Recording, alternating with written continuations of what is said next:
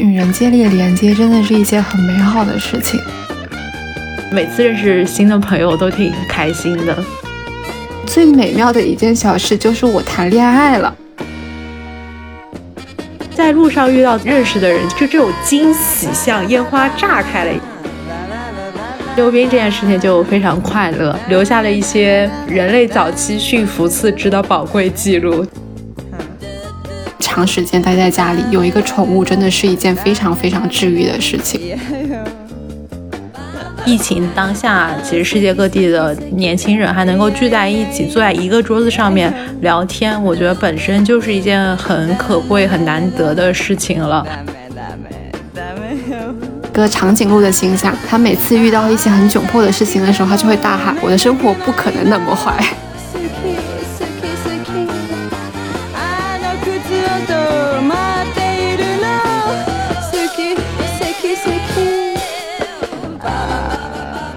众朋友们，大家好，欢迎收听新一期的字里行间 Between Lines，我是苦里找甜、玻璃渣里挖糖的颠颠，我是风控在家努力寻找每一件美妙的小事的随意。我们好呼应哦，我也觉得。对，如果是我们老听众的话，应该知道去年五月八号世界微笑日的时候，我们出了一期节目，叫做。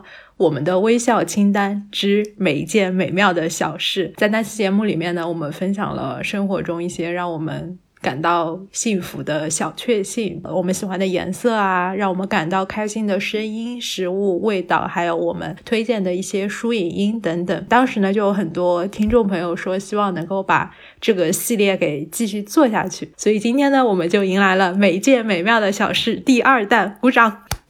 二点零版本是吗？还是二零二二版本？二零二二版本，对对，因为是一个月之前决定要录制这一期的嘛，当时我就建立了一个新的备忘录，说要把我遇到的小事给记下来，然后在这一个月之中呢，感觉发生了很多嗯意想不到的事情。随意，或者是我也包括我们身边的一些朋友，可能都或多或少陷入了一点点 emo 的情绪。然后我在准备这一期的时候，打开那个备忘录的时候，就觉得还挺庆幸的，因为我感觉如果说不是我建了这个备忘录，可能这些很小很小的事情就会淹没在这几个月以来特别强烈的负面情绪之中了。对。哦，我上次跟颠颠说的，我在这一段时间就很明确的感知到我的情绪，或者我每一天是有能量条的。之前可能是我开心的事情比较多，所以我会整天都保持在一个比较稳定的情绪，甚至还是略微有一点上扬的。某一件比较不开心的事情，它不足以打倒我。但是在这一段期间，我就会发现那一件小事情，它可能带给我的能量就那么一丢丢，就是往上涨了一点，然后就马上被所有的铺天。盖地的坏消息给淹没了，我就想起，其实每一件美妙的小事是一个话剧的名字嘛，因为它的主题其实是抑郁症。然后当时我在写这个剧评的时候，我就说，其实抑郁症这件事情，你需要写一千或者一万。当时那个剧里面好像写了几十万条美妙的小事来抗衡抑郁症这一件事情。对，所以我当时就深有体会，就为了给对方惊喜嘛。我们今天完全不知道对方会说什么小事。我自己的话，从我的备忘录里面挑选了十件。美好的小事，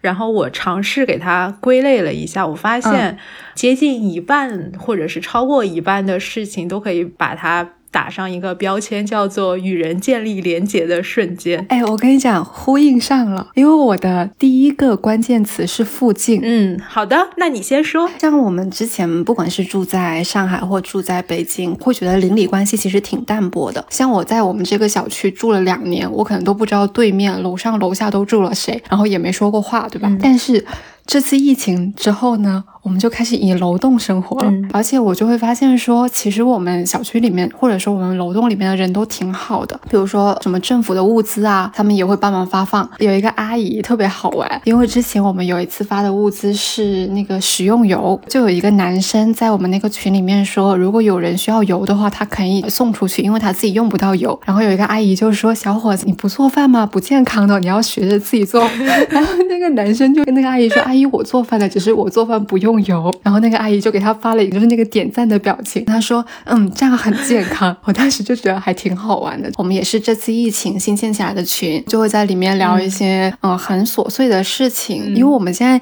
小区里面其他楼栋有阳性病例嘛，但是我们楼栋其实一直没有嘛，所以就每天都会在有人在里面提醒说出去回来注意消毒啊，然后说什么我们一起守护整个楼栋的安全，这样子我觉得还挺温暖的。对，大家之后都已经是患难之交了。对，感觉这段时间体会到人间有真情，人间有真爱。对我有一次我下去做核酸嘛，回来的时候在电梯碰到拎着两袋东西的阿姨，就我之前肯定是不会主动跟人讲话的，当时就觉得实在是太久没跟现实生活中的人说话了，你知道吗？嗯，然后你就跟他打招呼了，是吗？对，我就跟他打招呼，我说阿姨好，然后我就问他说那个袋子是不是在广场超市买的？因为我们广场有一个小的超市，然后他很高兴的，他就对我说是的，跟我说现在东西很多，让我可以早点去。就跟他说我说那我明天去，而且电梯到了之后，我也很大声的跟他说阿姨再见，感觉这种像是那种很小学生，什么阿姨好，阿姨再见。嗯，哎，我都脑补了那个画面，就是你背着一个双肩包，然后双手要放在肩带这边，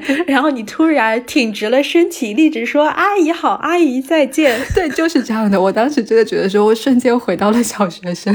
哦，然后还有一件事情，因为我们现在的小区东西是送到南门嘛，有一天是难得放晴嘛，然后我就从楼栋走到了南门，而且是那天阳光真的很好，就是晒着阳光一路走过去，就看到了很多呃粉色的花。我到了之后，因为门口其实很多人在拿东西嘛，就会必须要跟志愿者报那个房号，报了我是几栋几零几之后，前面一个老爷爷就转过来对我说：“小姑娘，你也是这栋的呀？之前都没见过你。”对对，就是这种很神奇的，就像我住了两年多都没有跟附近的人这么接触过，就我觉得这可能算是一个在风控期间比较透气的一个时刻，然后就一直在感慨，疫情期间有一个好邻居真的很重要。嗯，是的。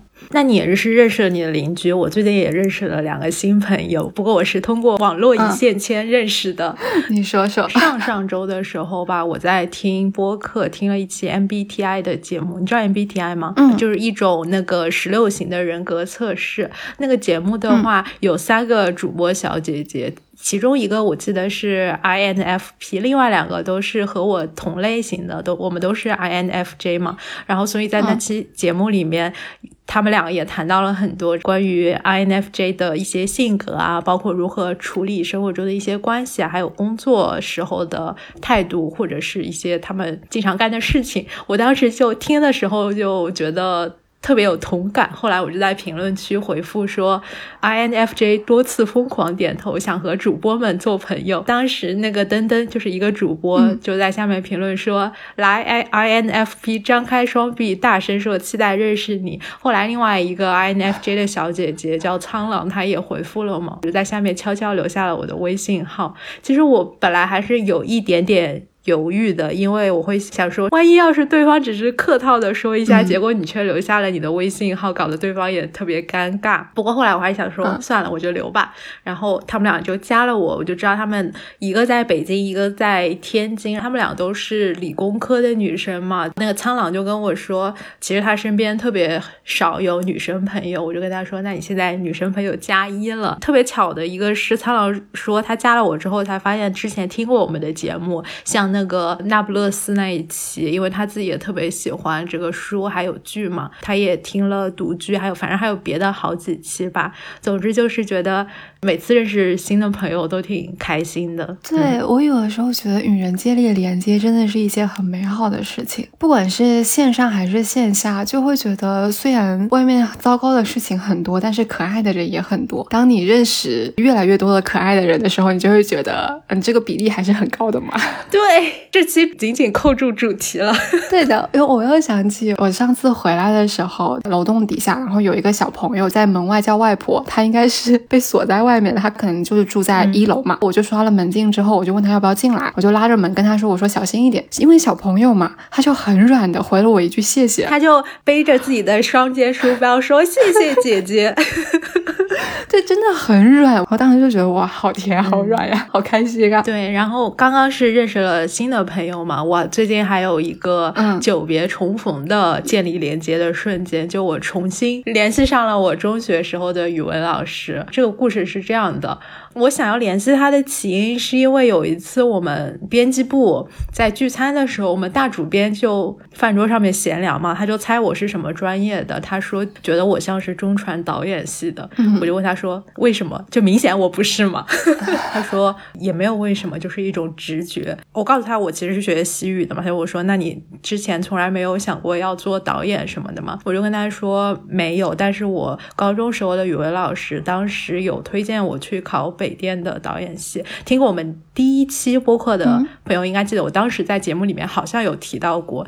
那天晚上吃完饭之后，就因为这个事情，我就怀旧情绪上头，我就问我的高中同学要了我语文老师的微信号。后来我就在微信里面搜索他，我就找到他了嘛。但是要申请好友的时候，我就觉得一下子丧失了勇气，因为我就在想说，我加他，我要说什么呢？我跟开场白怎么跟他介绍自己呢？也不知道他还记不记得我，然后我又看到他签名里面写着“宁为狂眷，无为相愿”，意思大概就是说宁愿做一个狂傲自负、不随身附和的人，也不要做一个没有原则与流俗合污的伪善者，大概这个意思吧。我觉得他是在中学时期对我影响很大的人，他当时也。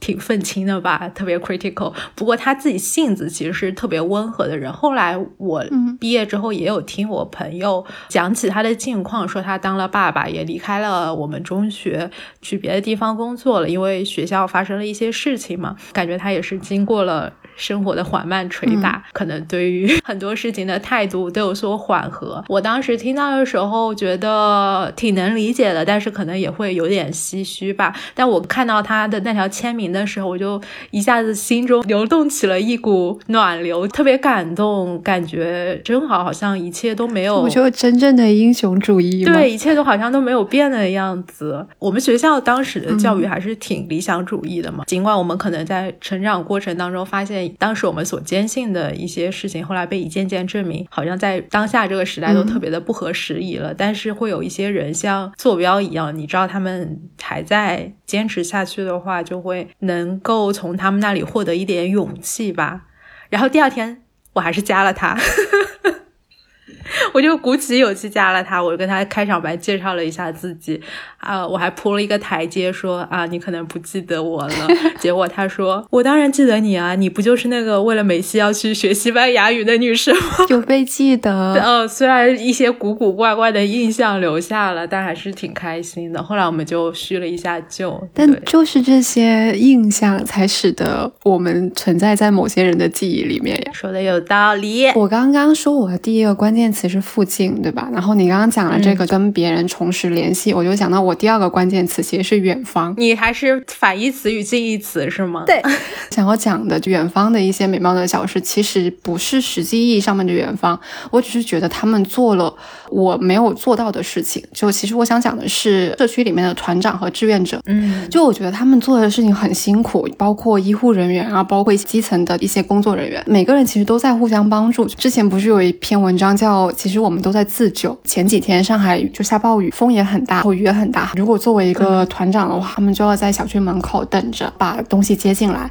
而且他们跟物流的沟通其实也不是很通畅，因为像现在上海地区的政策变幻莫测，可能也要忍受着很多很繁琐的事情。但他们本身也有自己的本职工作，很多人也都是志愿者。我记得前一段时间我团了一个面包嘛，结果那个团长第二天就在群里面说，呃，可能有一些团员会质疑。或者说想要举报他加价，他就截图出来说他跟什么大团长啊团的价格就是这个价格，他就说他甚至自己还出了那个软件的手续费。就微信，我们现在有很多那种团购的时候，他是需要你付什么会员或者一些服务费，你才可以比较正常的去就是运转嘛。对，所以他当时就把自己的截图，就付款的截图什么都转出来了。当时其实我们小区里面大部分人还是比较好的，底下就有很多人跟他说，呃，其实没事，因为太辛苦。了，就收一些手续费，我们都是可以接受的，足以证明其实做团长这个事情真的是就费力不讨好。嗯，对。然后志愿者也是啊，就是后面每次发那种物资，你可能都得要到楼栋，然后给每一户都送上去，而且很多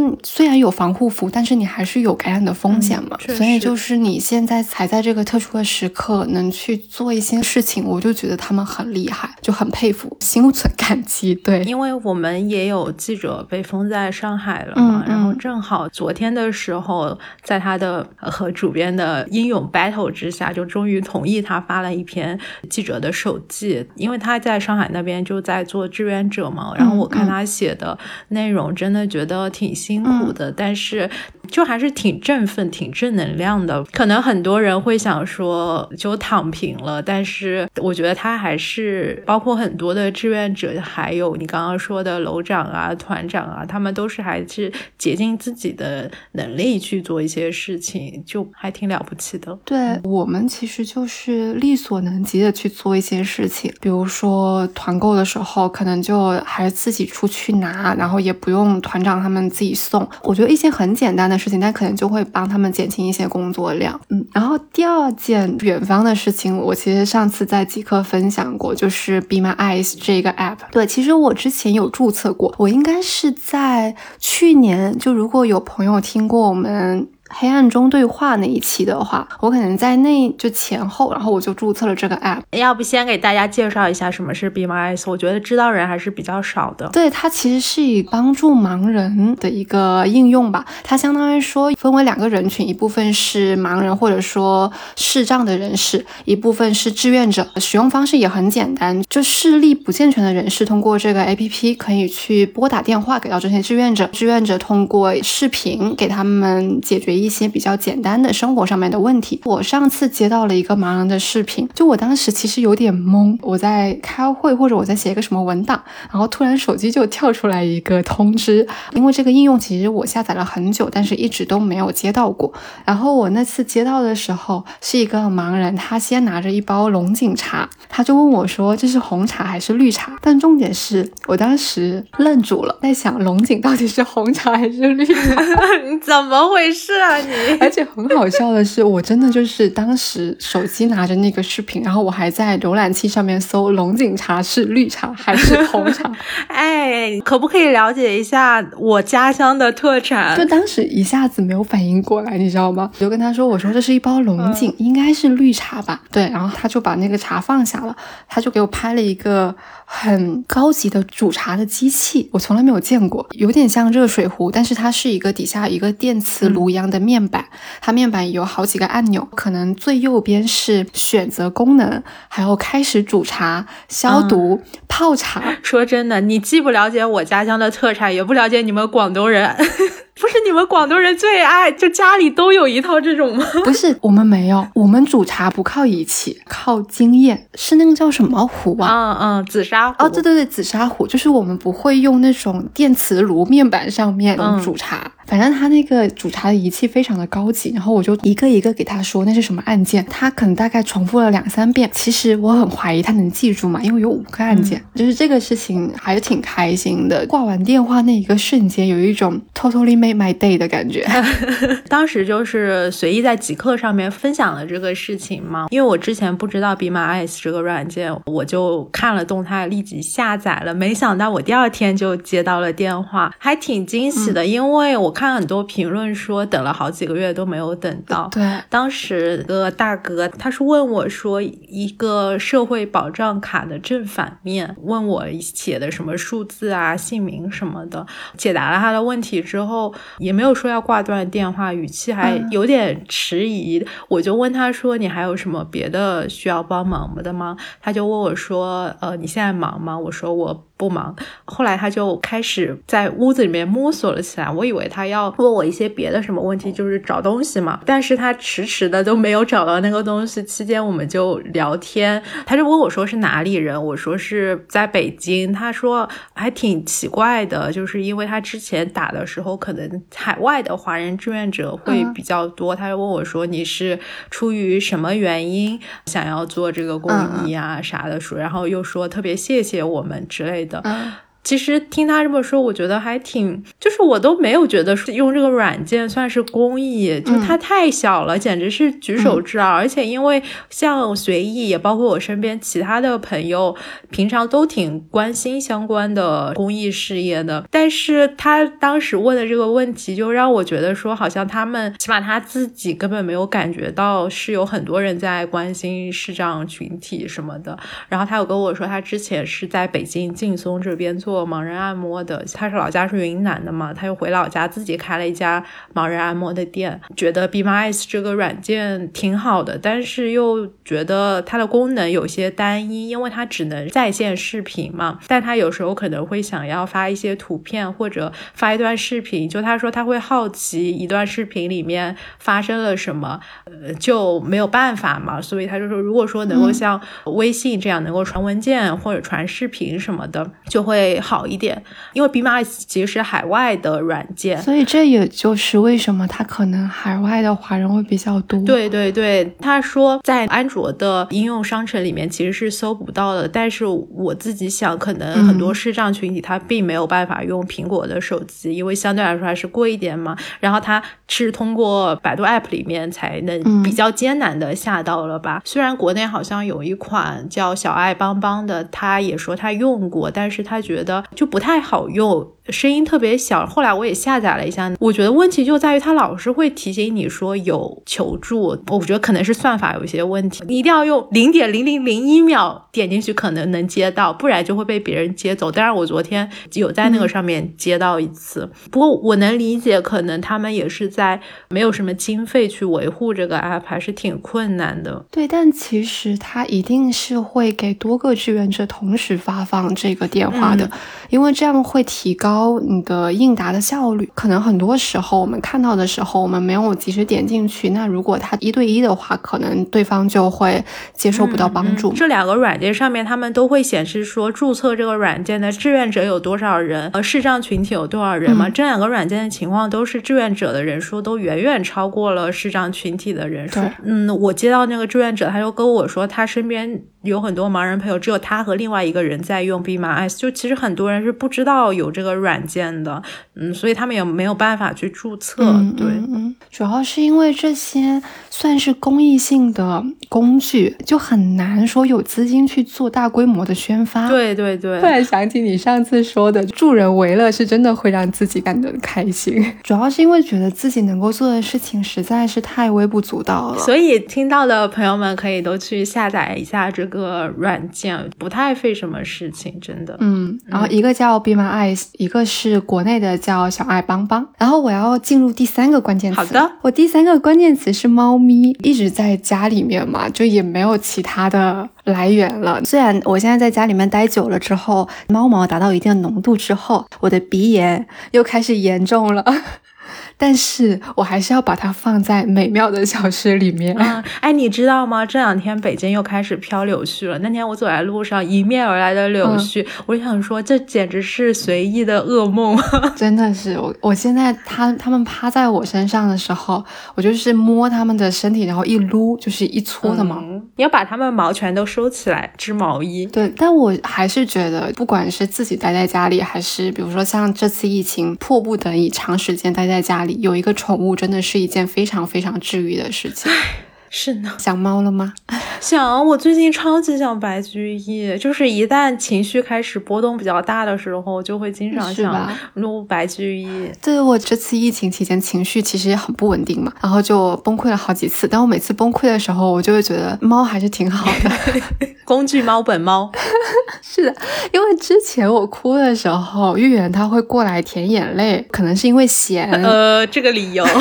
真的，我觉得大概率是因为咸，反正他就在旁边打呼噜，你也会觉得有一个存在一直在旁边，就他在就足够了。那既然你说了一个动物，我也来说一个动物吧。它原来是被我归在另外一个 tag 里面，这个 tag 叫做意外之喜。嗯，其实是有连接的。那天我在小区里面遛弯儿，我本来是想去看小区里面有没有什么流浪猫的，因为春天了嘛，我觉得它们应该都会出来。结果没有找到流浪猫，却在我们小区里发现了一匹马。哦，对。你在高楼林立的小区里面突然发现了一匹马，就在它的不远处，是在健身器材上面运动的大爷大妈们，那个场景还是。很魔幻的哦，然后它是在一片草地上面，是一匹白色的矮种马。我遇到它的时候，它正在低头，非常快乐的吃胡萝卜。因为它脖子上面挂着一个金属的吊牌，所以我想说它应该是有人养着的嘛。我就在它旁边等了大概半个多小时，因为我想问。它主人到底是怎么养的？是养在家里？我想说，那家里得有多大呀？而且它能坐电梯上去吗？反正就是脑子里顿时冒过很多各种小朋友，你是否有很多问号呢？不过我就在等了半个多小时都没有等到它的主人来接它回家，反倒有一家子人路过的时候问我是不是我养的马，我只能尴尬的笑了笑说不是。后来我就回家了嘛。第二天的时候，北京倒春寒，下了大雪。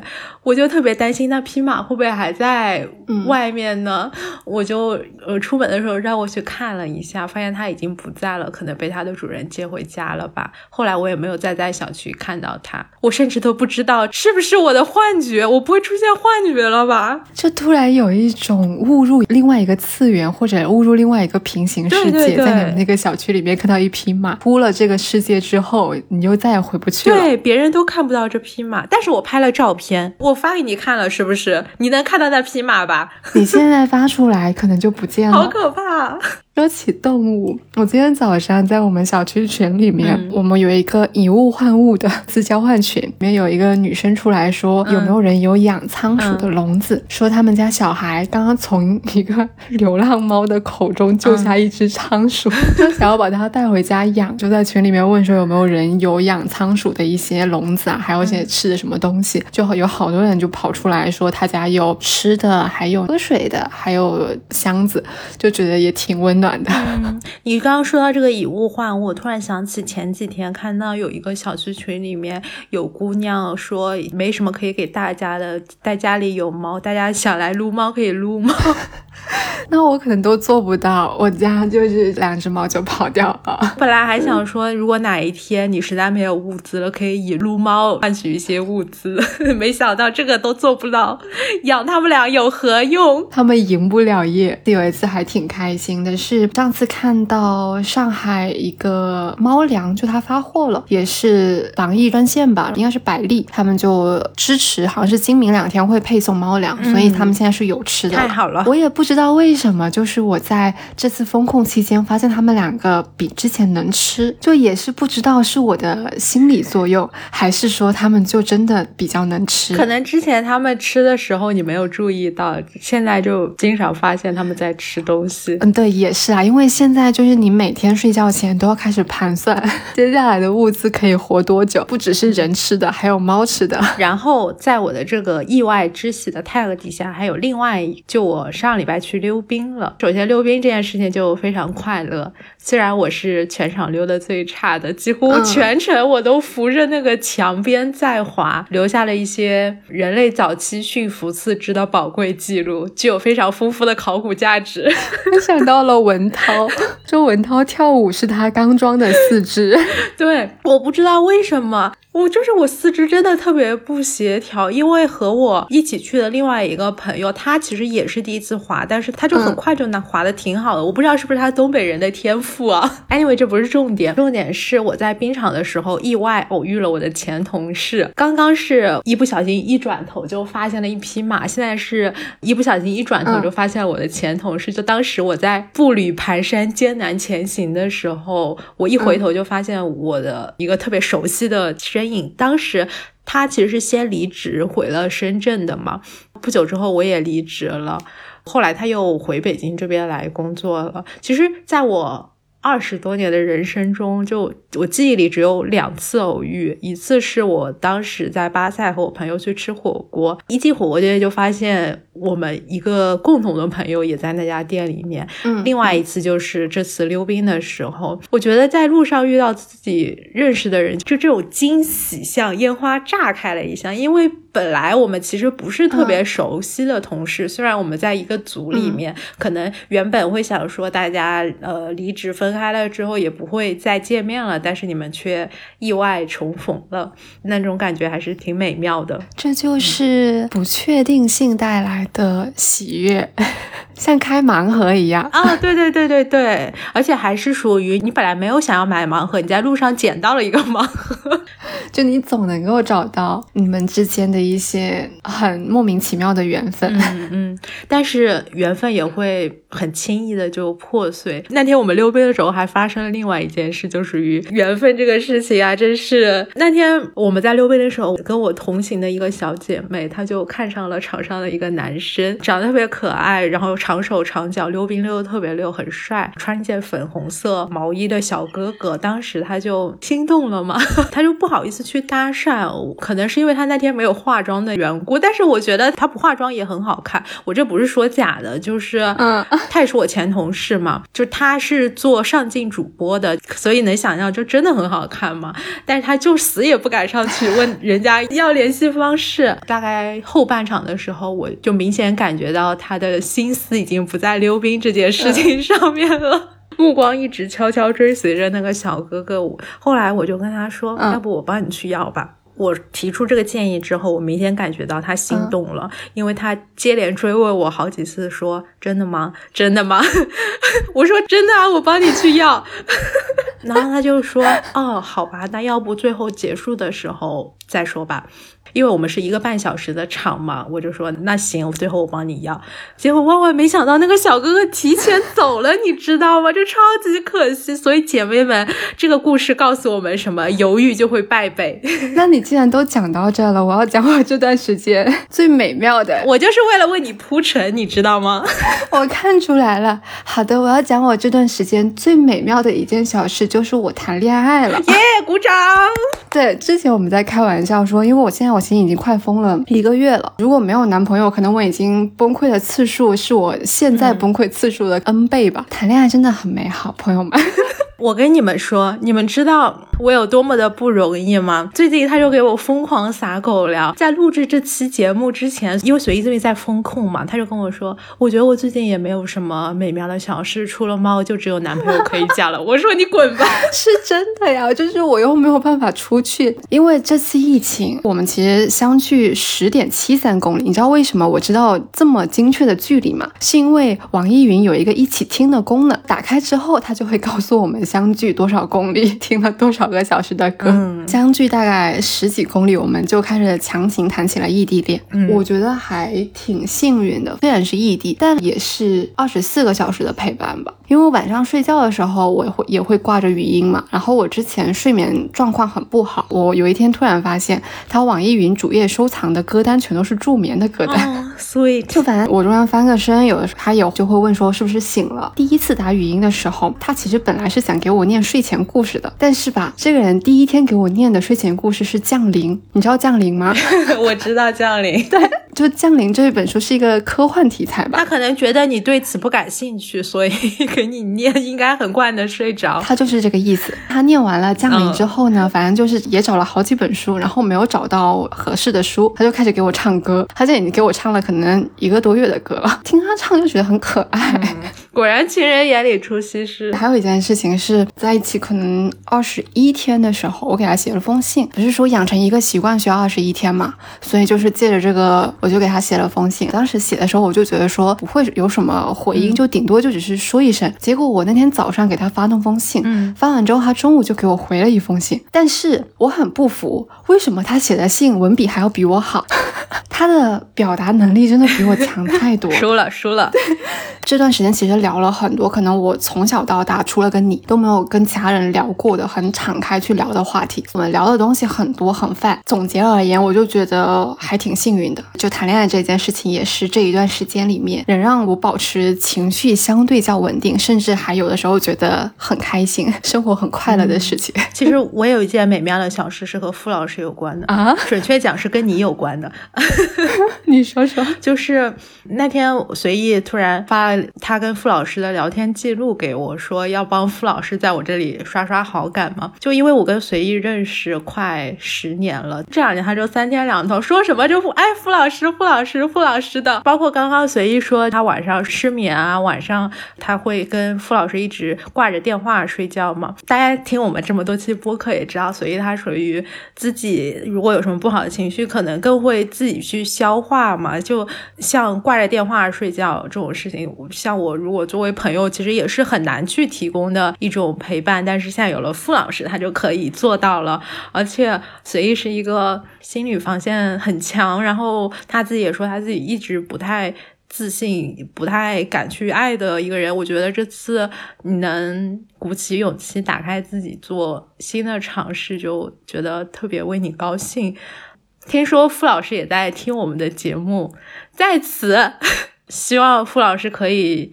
积极主动一点，然后让随意知道他是值得很多很多很多的爱的。怎么说？因为身处在现在这个环境里面，你真的是很难控制自己的情绪。然后我有一次就真的是那种崩溃，就大哭。但我就会在哭之前，因为当时还挂着语音，我就跟他说：“我说我先挂断一下，我先消化一下。”然后我就把他电话挂了，我就开始自己哭，你知道吗？现在的哭是真的这种宣泄。你当下那个点，你说你有很很。精确的不开心的事情吗？也没有，但是就是很想哭，就是觉得说这个世界真的很糟糕，每天都发生很多很莫名其妙的事情，然后我就开始哭。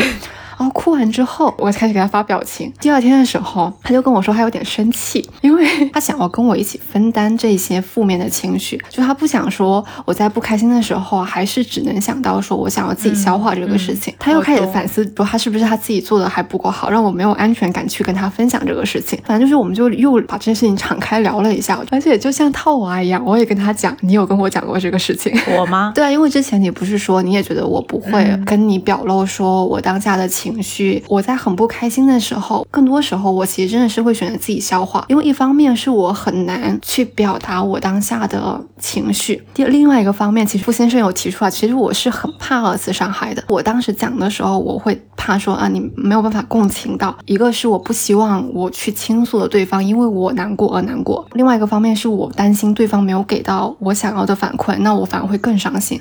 所以呃，考虑到后续的种种，我就会在一开始就拒绝去。倾诉或者拒绝去跟对方表露自己的心迹，对，反正当时我们就跟这个事情很真诚、很认真的聊了一下。我现在听你讲，我又觉得果然 你们还是很像的。什么？是你是以我的标准找的男朋友是吗？没有，我就是觉得有你们都很好。好的，有你很好，爱你。然后我之所以拒绝傅先生上播客，不是你说的吗？是你立的 flag。呃，好吧，那我。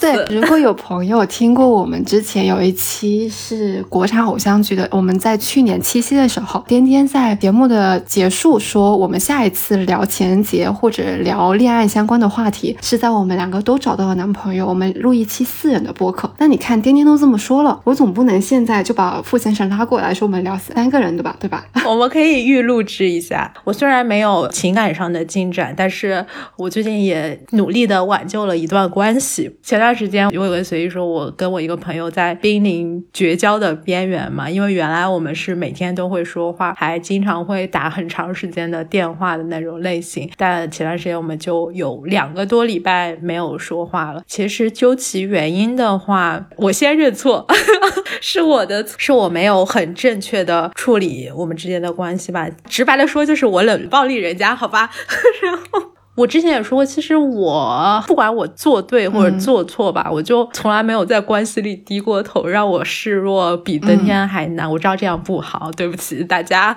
呃 求生欲拉满了。我哎，刚刚没有说。有一个意外之喜，是我们谎言那一期播客上了小宇宙的首页。对，但是随之而来，它底下有很多质疑或者说批评点点的，我实在是你看，我又不知道怎么去反驳人家。哎，反正就是我觉得评论区稍微有一点重点跑偏，我我没有想到大家这么关注放鸽子的这个事情。但是我觉得其实评论区还是相对友好的，因为如果说是在微博或者是别的平台，可能大家。已经开始疯狂开骂了，但是小宇宙的话，可能大家素质还是非常高，大家也只是表达自己的态度，我其实也可以接受。而且在我们没有上首页之前，可能评论区不会关注到我说我放鸽子这个事情嘛，因为大家都是听了我们很久的听友，可能也知道我和随意都是怎么样的一个表达方式和性格。就像之前有听友说，我就属于一直干什么事都理直气壮的那一种。对，不管我对不对、错不错，我就是有理。但是可能因为上了首页会有新的朋友来嘛，我们也当然没有理由要求他们一定要说听过我们所有的播客才有资格去做出一些评论。嗯，但是可能就会有人觉得说我以很骄傲的态度说出我放我朋友鸽子这件事情。不是这样的，好吗？对我只是天生讲话语气含笑。我之前有朋友说，我每次听我讲我身上发生的特别惨的事情，都觉得特别好笑，在听一个段子。我觉得我好像也是。天天在问我说最近过得怎么样，然后我就跟天天说，我昨天又哭了一次，哈哈哈，就是这种。对对对，评论的话，就有一些我还是回复了一下，因为有人会好奇说是抱着什么样的心态这样主动邀约又放别人鸽子，我当时也回复一下，但有一些我就没有去回复了，因为我觉得明显你说的不对，我也懒得回复你。像有人说觉得我问我朋友刨根问底，问他为什么不高兴是幸灾乐祸，我就懒得回复他了。Anyway，但是觉得特别对不起随意的一点是，本来我们可能可以涨粉到六千，但是因为有很多新爱的朋友觉得其中一个主播太讨厌了，他听完一次之后就走了，导致我们一万粉丝排排的进度又变慢了那么一点点。嗯，不重要。我当时好气哦，我想要回，但是 我又不知道该怎么回。所以你有在生气是吗？没有，不是我，我不是生气这个事情，我是生气他们那么说你。嗯，好感动，但你都没有跟我说。对啊，因为我我怕越说越乱，然后那个时候又觉得，哎，算了，不想说了。啊，其实还好，我没有很在意这个事情，你也知道我的嘛。嗯，我看到的时候，我我有想说啊，我不回复，但我可以在那个小群里面跟你说，我说不要太在意这件事情。但是我又觉得说，万一你其实没有在意，然后我跟你说不要在意，那不是画蛇添足嘛？所以我就没有说。嗯，你看随意跟我说一句话，有这么长的心路历程，不必要好吗？哎，我们好像跑题了，我们回来说回来，对，就是我和我那个濒临绝交的朋友。我这一次很努力的屡败屡战，屡战屡败，嗯，没有什么夸张，就是我前后三次鼓起勇气和他说话和好。第一次的时候是谁应该知道，当时我看到了 Know Yourself 一篇关于 ghosting，用中文翻的话就是鬼，在这边是做一个动词嘛，就大家就说鬼你的朋友或者是鬼你的伴侣，就你突然从一段关系中消失，也就是我对我朋友做的事情，我就把这篇文章转发。给了我那个朋友，想要借此来开启话题，结果他回了我一个“你看我想理你吗”的那个猫咪的表情包，然后我当时就心想，哼。不理我就不理我，谁要理你啊！你看，这就是幼稚园的，这都不上小学。我本来还想说，我这是小学生吵架，所以是幼稚园是吗？是。然后后来我们就又一直没有说话。期间我们还和我们共同的朋友组了一次四人的局，在那次局上，我们各种聊天、开玩笑都不露声色，就他们另外两个人完全没有发现我们已经闹掰了这件事情。我们当时就像一对已经离婚了的，但是要瞒着父母的夫妻。因为期间有一段时间，他们另外两个人去上厕所了，桌子上面只留下我们两个人，我就看到他掏出了手机，低下了头，明显就是不想跟我讲话，然后场面一度非常尴尬。对，后来就是一直到空难的那一天嘛，我就有点深夜非常的 emo，想说，哎，世事无常，什么自尊啊，低不低头啊，这些都算个屁呀！我就给他发了一个微信说，叉叉叉，所以你打算永远。不理我了吗？然后我又给他发了一个我们女明星琳娜贝尔的表情包，说那我就去罚站好了。结果他没有回我，我就想说完了完了，友谊的小船彻底翻了，好可爱哦。结果到了第二天的下午的时候，他就回了我一条说罚站了一天，知道自己错哪了吗？然后，然后我一听他这个话，我就知道，哎，这个语气就代表有机会。于是我就开始卖萌，企图蒙混过关。你知道琳娜贝尔有一个蒙混过关的表情包吗？我知道。然后他就我说打电话嘛，我说行，我们就长聊了一次。然后他就说没有想到我会低头找他，然后我们就聊开了嘛，就起码当时我是这么觉得的。我觉得我们可以回到从前的那个样子了。但是后来有给他发消息嘛，但是发现他反应也并不是很积极，就他会回我，但是他不会主动给我发消息，并且也对我的消息也不是反应很积极，就就我可以理解啦，就是一种类似于 PTSD 的那种感觉吧。可能后来我们又和我们共同的朋友约了一场局。因为当时在长聊的时候，他有跟我说，他觉得很生气的一件事情，是因为我们住的很近，所以他当时很生气。我们要出去约的时候，没有喊他一起坐地铁，因为之前我们如果要去哪里的话，都是会一起坐地铁出去的嘛。于是后来我们要再约局的时候，我就想说。我要不要主动叫他呢？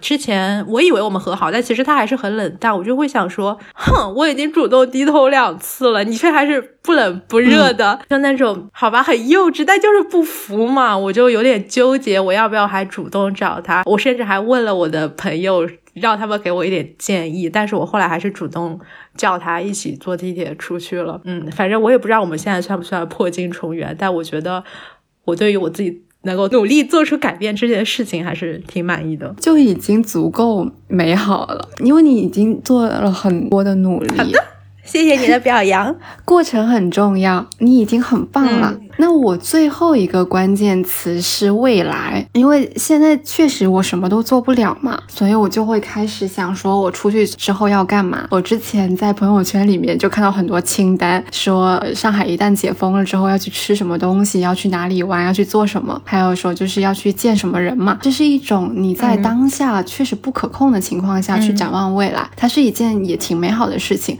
像昨天阿那亚戏剧节它官宣了嘛，它现在票还没出。出来，其实我并不知道他会演什么戏，但是我肯定会决定说，我不管他戏好不好，我先把机票和酒店先定了。所以你现在是属于望梅止渴的状况啊？对啊，就是这样。我们有一个文件夹，互联网人谈恋爱的方式，就是有一个文档，里面写满了就是我们想要一起去看的、一起去玩的、一起去做的事情。你们互联网人好可怕！还有分门别类，还有那种要记录打勾勾的那一种，虽然下面上面没有。一个打勾的，因为我们什么都做不了。但我觉得展望未来也是一件很美妙的事情。那我的最后一个 tag 是可可爱爱，嗯，跟大家分享一些我最近发现的可可爱的事物。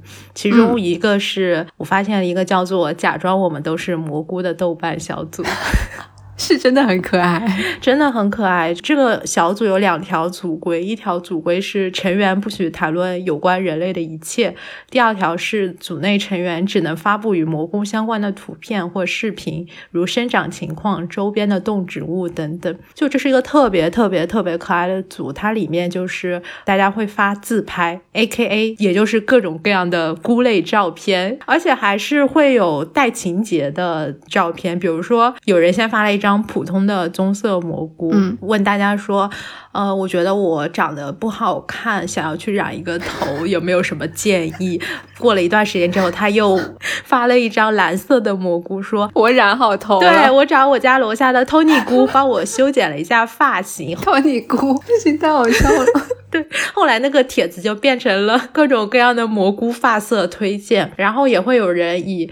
蘑菇的视角问一些生活中遇到的问题，有一个我前阵子看到特别有意思的，就是说他想问一下关于公务菇的事情。那个楼主就说有一个亲戚金针菇邀请我说现在有公务菇的名额，只要去面试就可以。然后他就剖了一张蘑菇大棚的照片，看过《山海情》的朋友们应该嗯知道是什么样的，就是在那个温室大棚里面密密麻麻的种了很多的蘑菇。那个楼主就接着说，嗯，听说在里面特别安逸，吃喝不愁，风雨也进不去，就是有一点不好的，可能没有那么自由。想请问有没有姑姑知道这方面的信息，想要了解一下？然后呢，那个帖子的高赞回答是：从此飞禽走兽、苍云野物、古风山雨不再与菇有关。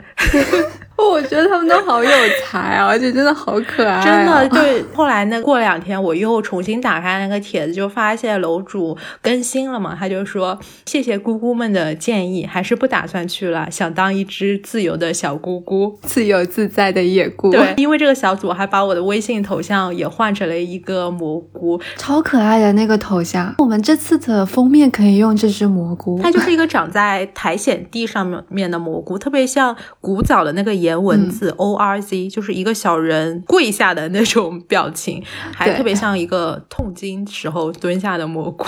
最搞笑的是，我昨天在朋友圈和一个菇友相遇了啊！对，就是他的头像也是一只蘑菇，是吗？不是，他发了一个截图，是一个新闻报道，说英国的蘑菇专家发现蘑菇之间会互相讲话，最多可以使用五十个单词，他们会谈论天气和潜在的危险，警告其他物种后退等等。然后我那个朋友就发了一条朋友圈说：“嗯、糟糕，被发现了。”有点可爱。后来我就私聊他，我们俩就咕咕咕咕咕对上了，对，咕了半天，对上了暗号。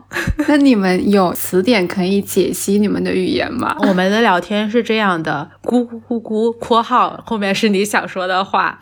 比如说，我跟他说咕咕咕咕（括号最近怎样），他又给我发了一串咕（括号继续假装人类中）。然后我又跟他说咕咕咕咕咕咕咕咕咕，说那你保护好自己。他就说咕咕。咕，那你也是？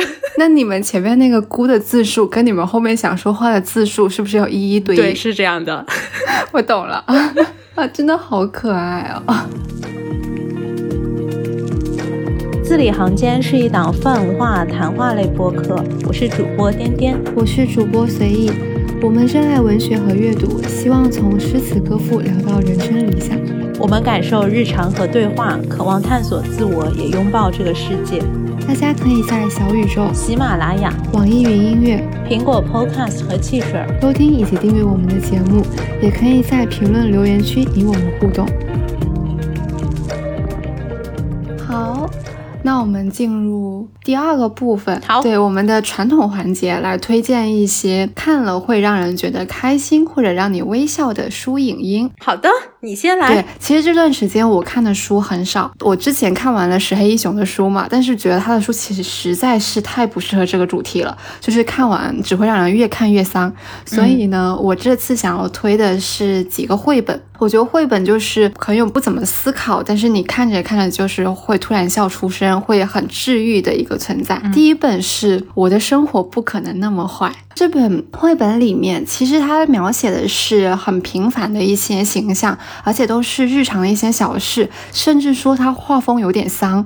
比如说，它可能会是被闹钟吵醒啊，你坐拥挤的地铁啊。它有一张是每天都绝望从坐地铁开始，还有什么纠结每天都在吃什么。就它每一个都是那种很微不足道的细节，可能都有一些痛苦或者有一些尴尬，但是看着看看着就觉得会有一种人生就充满了无数的可能。它的绘本的画风也很可爱，比如说它有一个易拉罐，然后易拉罐下面是人的腿，它就是想要表示说，如果人像易拉罐一样，你一掐就可以瘦，多好呀！我就觉得真的很好笑。还有一个是那个像三明治一样起来的时候，三明治就是只有第一片吐司起来了，后面那个三明治还有上面的生菜和番茄都留在了枕头上面，就有不同的解读嘛。我记得有一个是《新京报》的编辑解读的，是说起床的时候灵魂的一部分还留在枕头上，然后还有一个是豆瓣网友解读是起床没带脑子系列 啊，你可能每次看到的时候都有自己的一些解读。它的最后一幅画吧是一个分叉的路口，这条是个 Y 字形的，你可以走向任意一边，但那个箭头是平行向左的，嗯、然后那个人就是平行向左，而且他走入了一条好像没有路的地方，是一片像草地或者其他他没有走向既定的那条 Y 字形的路，自己另辟了自己的一条路。嗯，对，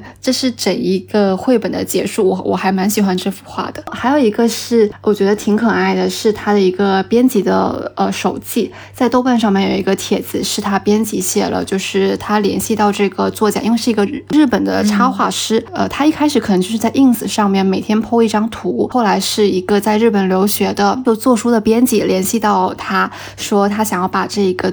在国内出版嘛。他有一件小事情是说，他们当时在沟通的时候。这个作者的父亲因为癌症濒临死亡嘛，所以他那个时候就跟那个编辑说，能不能就让他加快印两本书，让他父亲能够看到。他们可能就最快的速度就做了两本书，然后寄到了日本。这个作者当时写的一个是说，他这本书是在父亲去世前的一天送到的，感觉特别有纪念价值的一本书。对他觉得父亲的死亡固然是一件很遗憾、很伤心的事情，但是这个编辑的帮助让他在情感上面获得了另外一种救赎。觉得这。本书不管是书的本身，还是书背后的故事，都让人感觉到很温暖。而且这个编辑手记，它上面还写说，这个书里面还原了很多无力尴尬的瞬间。但是作者想表达的，可能也正像一个喜剧大师卓别林的一个名言，就是人生近看是悲剧，远看是喜剧。可能这就是他的插画想要表达的。这句话其实是里面一个形象，就是一个长颈鹿的形象。他每次遇到一些很窘迫的事情的时候，他就会大喊：“我的生活不可能那么坏。”感觉很适合现在来看。对对对，非常适合。对，这是第一本绘本，然后我要讲第二本是颠颠送我的生日礼物。第二本是你想过怎样的一生？这两本其实都是后浪出品的，后浪应该出版了还挺多的绘本的。这本书很特别，它是从零到一百岁，每一个年龄段都是一幅画，还有一句话。它的简介其实是说，你该学会的人生大事都在这些生活的小事里面了。这本书它的来源是这样子，它是作者亲身去采访不同年龄、不同的社会地位，或者说不同国籍的一些人，而且他只问。了这些人一个问题，就是生活教会了你什么，然后将他们的一些感悟汇集成了这一个故事。一岁一年，一幅画，一句话。我们跟这本书里面很多人生经历其实是没有对应上的。我看到后面的时候，就会觉得有一种在偷看别人人生的感觉。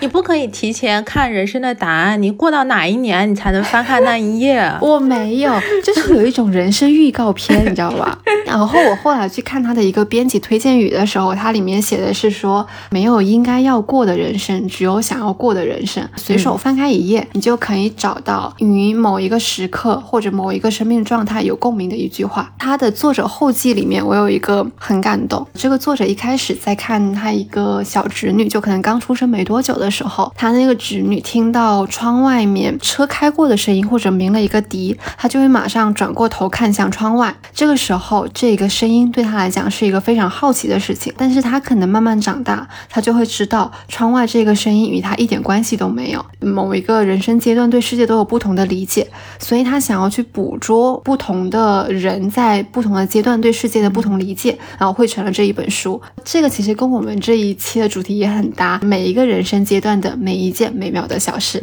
这一期的标题有了，叫做“不要忘记听窗外的车声”，也是可以。我还有一个绘本叫《猫语大词典》哦，我知道，我知道。这本书是傅先生买的，而且是傅先生在这个疫情期间花了四十多块钱的闪送费给我送过来的，因为他之前想要打入敌人内部，哦，也不是敌人，就是他想要打入豫园和黑糖的内部，就自己买了一本《猫语大词典》，这本书真的非常的可爱。就是你只要看着里面每一页都是猫，各种各样的猫，你就会觉得很治愈。你看了之后有学到点什么吗？有学会和黑糖和芋圆讲话吗？之前像芋圆都会翘着尾巴走过来蹭我，就会喵喵叫。这次看里面的书，他说猫当它是幼猫的状态，它就会翘着尾巴接近母猫，是想要让它清理身体。我当时就想说，哦，那它就是把我当成妈妈了，想要我帮它清理干净身。身体的意思啊，原来如此。对，绘本里面讲到说，猫其实有不同的状态嘛。其实，比如说有幼猫的状态，有老年猫的状态，也有家猫和野猫的状态。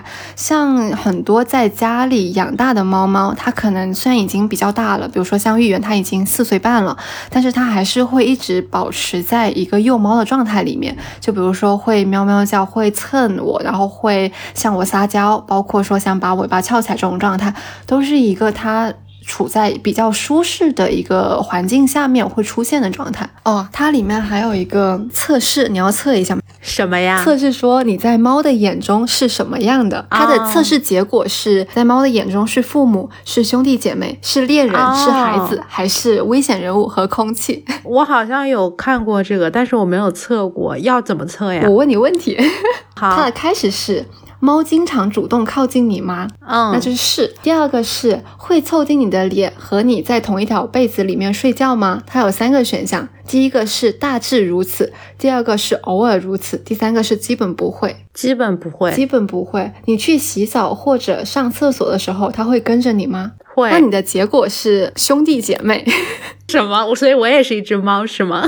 对你现在不只是蘑菇界的，你也是猫界的。嗯，好的。如果你选的是凑你的被子里面一起睡觉，就如果你选的是大致如此的话，像我一样就会变成父母。嗯，你是父母，我是兄弟姐妹。对，那我们的都是猫了。对，我们都是猫。好，这就是我推荐的三本绘本，然后也是近期我觉得非常治愈的读物。然后我其实这一期没有想推荐书，我就想推荐一家书店。嗯嗯，如果是在北京的朋友可以去看一看，是在北京西街口附近。它主要是以收二手书为主。其实我关注它挺久，是今年才刚刚开起来。我是看着它开起来的吧，可以说，因为当时我就看嗯店主在豆瓣上面发动态说，有朋友如果有二手书想要收的话，他那边会回收。但因为距离我这边太远了，所以就一直没有去成。刚好前段日子我要去小西天那边看一部纪录片，嗯它就在小西天附近，我就顺便去坐了一下，坐了一个下午吧。他那个店面其实挺小的，因为它原来是一家很小的独立咖啡店，现在店里也有卖咖啡啊。然后书的话，主要是以。嗯哎，我是不是没有说书店名字？你没有，你说一下。然后这家店叫失序书店，失去秩序的那个失序，店面就挺小的，主要是。哎，终于听到！哎，刚刚是不是听到在聊他们，所以他出来了。他？是黑糖，哦，黑糖，我很少听到黑糖叫，哎，嗯，撒娇吗？嗯，然后它里面的书主要是社科历史为主，也有挺多女性主义相关的书，还有一些台版书。然后因为它原来是一家独立咖啡店，里面也会有卖咖啡，而且它的咖啡价格还挺公道的。它有几个靠窗的位置，我当时就坐在那边，可以晒太阳，就挺舒服的。而且，嗯当时我坐在那边下午的时候，只有我和另外一个看上去是我同行的样子，因为整个下午我看到他一直在查资料、写稿子。嗯，期间有一个遛狗的小姐姐牵着狗进来嘛，那只狗狗特别可爱，头朝着门口趴下，特别惬意的在那边晒太阳。然后那个小姐姐也不是说来看她，就是路过，然后要了一杯咖啡，喝完就带着狗走了。我当时就觉得特别。羡慕，如果我家小区附近也有这么一个地方的话，就觉得挺好的。因为像这种本地的社区书店加咖啡馆的业态，它如果能够搭建起来的话，就像你刚刚说的，我觉得可以成为周围居民建立附近性的一个据点吧。然后那天我在店里面买了一本二手书，是苏童的《乡村树街的故事》，有两个原因吧，一个原因是乡村嘛，看了这个书名就觉得特别的亲切；另外一个原因是我看了一下这本书的简介，还有这本书的书封上面有一句话，它是引的苏童老师他写的说：“南方屹立在南方，乡村树街则疲惫而柔软的靠在我一个人的怀抱里。多少年过去了，我和这条街道一样，变得瘦弱而又坚强。”前段时间我和随意不是看了《小镇生活指南》嗯然后嗯其实香对椿树街的故事和那本书一样，都是以一篇篇短篇来构建起了南方一条街道上面生活着的人们的故事和经历嘛。然后看了那个《小镇生活指南》之后，我就想说，哎，我要看苏童老师的书来洗洗眼。对，所以我就买了它。对，然后被种草了。哎，我最后还想推一个电视剧吧，我好久没看电视剧了，就看完了之后就想公告天下，我看完了一个电视剧。嗯，你看啥了但？我突然发现，你是不是有一段时间跟我讲说你还挺喜欢许光汉的？呃，对，你是看《想见你》了吗？我跟你说，我前天在重温《想见你》，重温到凌晨三点，你知道吗？那你也是有点厉害。我想见你是跟傅先生一起看的，我们投屏看的，你知道吗？我就知道，你不说我就知道。哎，异地恋神器就是你打开飞书会议，然后投屏。你们互联网人谈恋爱就是充满了什么飞书啊、Excel 表格啊，真是的。对，但我觉得《想见你》还是挺适合这个时候看的，想要出去见到春暖花开。《想见你》应该很多人都看。过吧，一个很奇幻的故事，两个时空，但是你可能穿越时空，到最后还是相恋的故事。但我觉得《想见你》其实并不仅限于爱情，我甚至觉得它对于其他的东西的描写和讨论，其实可能更加的吸引我一些。我当时在看的时候，我就觉得陈韵如好可怜，就包括说她的原生家庭啊，或者她的经受到的校园暴力，她的人设其实是比较复杂性的。我觉得这个可能也是这部剧相比较于现在很多的国产剧而言比较。较好的一点吧，就他的人设没有很单一，也没有说他就纯粹只是谈论爱情这个点，他还是会尝试着去讨论人性的复杂性。所有人都会觉得说，我们都想成为黄宇轩，就是那个比较开朗的或者比较积极向上，所有人都喜欢的黄宇轩。那陈韵如就很可怜，她都没有办法发出自己的声音，甚至她后来都要学着假装自己是黄宇轩。虽然我之前没有看，但是我有我有看到过类似词条，是说什么陈韵如黑化，我觉得。为什么是说他黑化呢？他很心酸，他在做这件事情，有很多既定的印象，在这部剧里面，在看的时候都能够有一些自己的反思和思考。是的，当时看的时候，弹幕里面播到那一段的时候，还有挺多人在骂陈韵如的，但其实。当时他陈韵如想要跳楼的时候，他那段和莫俊杰的对话嘛，其实就很明显是一个抑郁症患者的状态。就他说他不明白为什么所有人都要劝他再努力一点，就告诉他这个世界会变好，但他想做的其实只是结束这一切。这个心态就特别像抑郁症患者了。这部剧的话，其实也。有关注像抑郁症啊，还有别的一些少数群体，不知道你看那个版本里面有没有？因为同性恋那个是吗？对，黄轩胜他其实是同志，但是那一段好像在大陆里面是被剪掉了，还是怎么样的，对吧？我今天重新在搜《想见你》的豆瓣的时候，我才发现这一段剧情，它在爱奇艺里面是被剪掉的。对对对，是这个样子的。那我也来推荐一个剧集相关的吧。其实吧，我本来是想推荐约翰威尔逊的《十万个怎么》。做听过我们之前节目的朋友应该知道，我推荐过他的第一季，嗯，然后我就想说，既然我们今天是美妙的小事第二弹，那我就来推荐一下这个呃《How to With John Wilson》的第二季。但是我后来又不想仔细说，就大家直接去看就得了，因为我想推荐另外一个，昨天晚上我的本命综艺《非正式会谈》第七季回归了，鼓掌。好的，嗯，就我很少。或者说几乎没有追到第七季的综艺，那我是不是也应该推荐《明星大侦探》第七季啊？你已经推荐的够多了，可以了。好的，你继续。呃，就给不知道的朋友稍微介绍一下吧。它这个综艺的模式其实原来是韩国一档节目叫《非首脑会议》，它的国内版本吧。然后就是邀请了很多各国青年聚在一起讨论一些当下的议题。其实从第一季到第七季。就这么多年，他的各国代表也来来往往嘛。有一些我记得第一季的时候刚来，他们还是学生，现在也早已经毕业了。有一些当时性格特别臭屁，还挨了很多骂，现在也长大成熟了。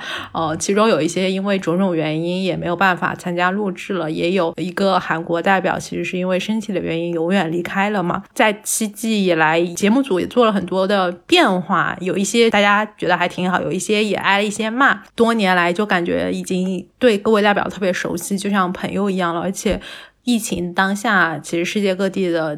年轻人还能够聚在一起，坐在一个桌子上面聊天，我觉得本身就是一件很可贵、很难得的事情了。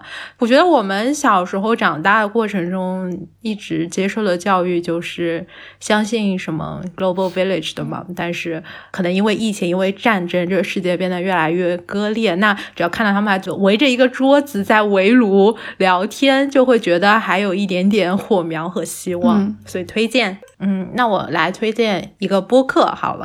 这个播客叫做“不把天聊死”，死是 S I，就是拼音。它其实是一个公众号，叫做 “What You Need”。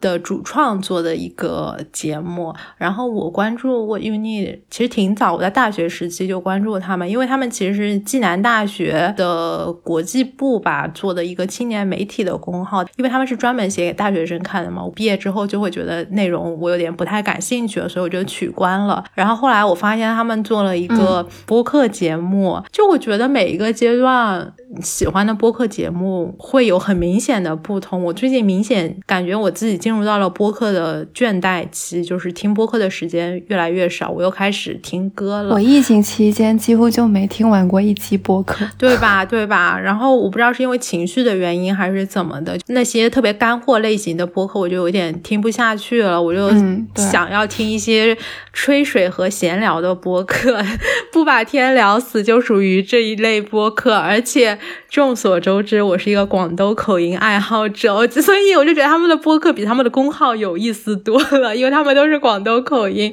最近经常在跑步的时候听他们的播客。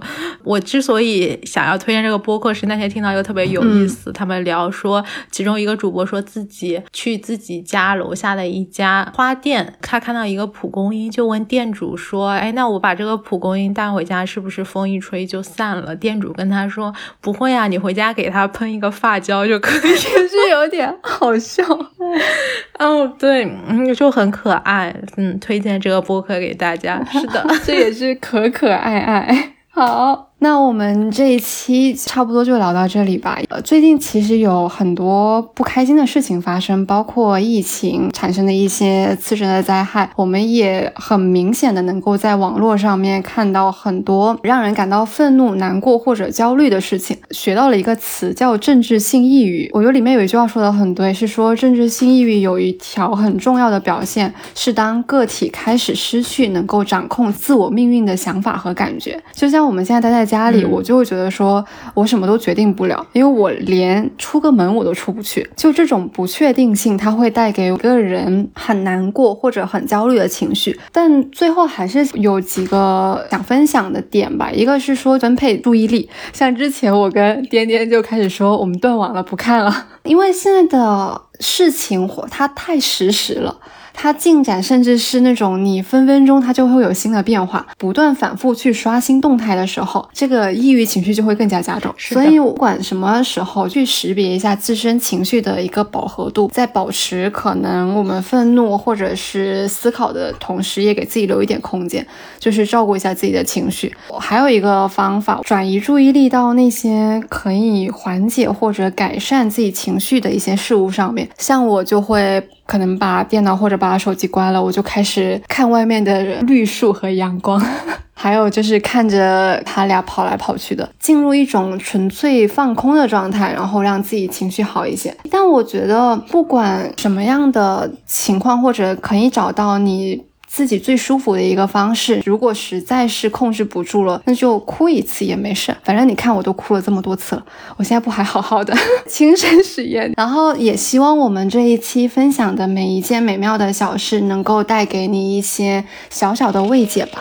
希望大家能够开心的，不用开心，就是平安的、健康的度过这一次疫情，然后我们都能够出门看到春暖花开。我们下一期节目再见吧，下期再见，拜拜，拜拜。如果有些事让你失望，如果有些人让你心伤，如果有些话始终没讲，我代替他们，请你原。如果有些事让你迷惘，如果有些人让你彷徨，如果有些歌始终没唱。